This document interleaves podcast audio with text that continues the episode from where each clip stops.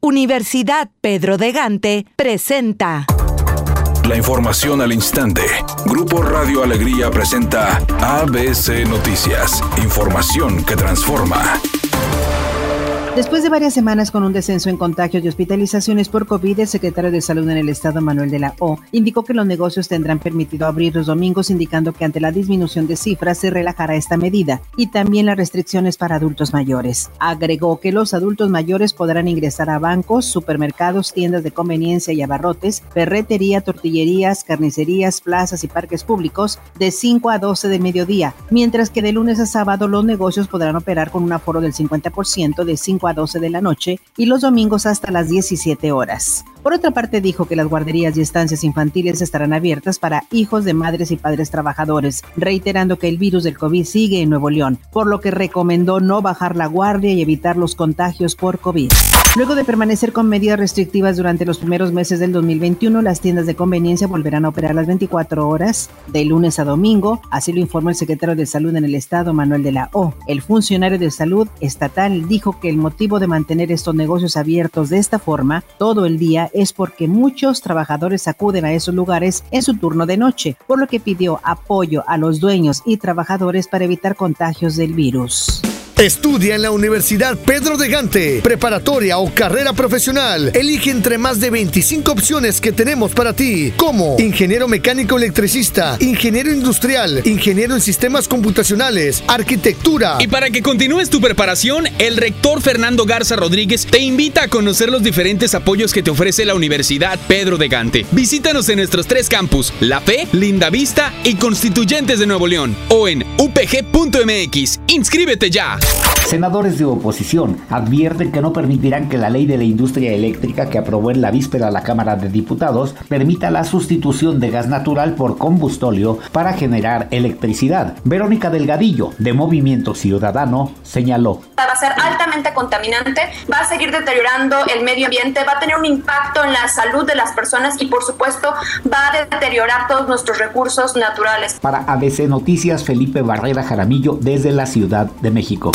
Editorial ABC con Bernardo Pérez. Desde el otro lado del mundo llegaron noticias que sientan un importante precedente para acotar el inmenso poder de empresas como Facebook y Google. El gobierno australiano llegó a un acuerdo con las compañías para que le paguen a los medios locales una cuota por el contenido que generan y que circula en sus redes. A pesar de los amagues de Facebook, que llegó incluso a bloquear las noticias en ese país, la estadounidense finalmente cedió. Este es un gran punto de partida para un cambio que ya urgía, que ambas empresas paguen a quienes generan el contenido que ellas por años han explotado económicamente.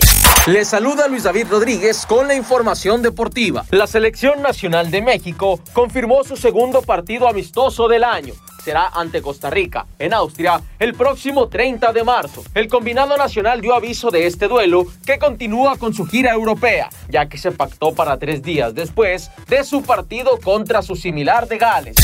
Soy Sergio García y esta es la información de los espectáculos. La actriz Eileen Mujica, quien actualmente participa como conductora del programa Suelta la Sopa, dijo que está en total desacuerdo con lo que hizo Pepillo Origel después de que este recibió la segunda dosis de la vacuna contra el coronavirus. Eileen Mujica dijo que le parece patético el gandallismo del conductor mexicano y no se explica cómo después de lo que hizo, lo presume en sus redes.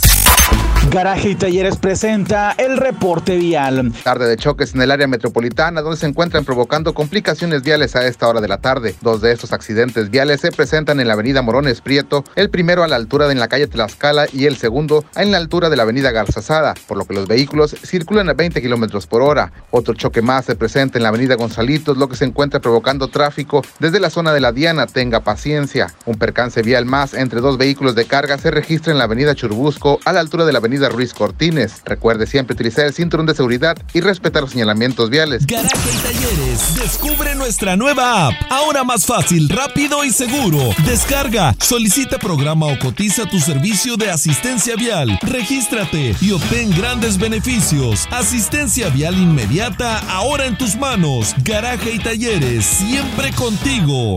Es una tarde con cielo parcialmente nublado. Se espera una temperatura mínima que oscilará en los 22 grados. Para mañana viernes 26 de febrero se pronostica un día con cielo parcialmente nublado. Una temperatura máxima de 28 grados, una mínima de 16. La temperatura actual en el centro de Monterrey 29 grados. Redacción y locución Sandra Aurora Estrada Gómez. Buenas tardes. Universidad Pedro de Gante presentó. ABC Noticias. Información que transforma.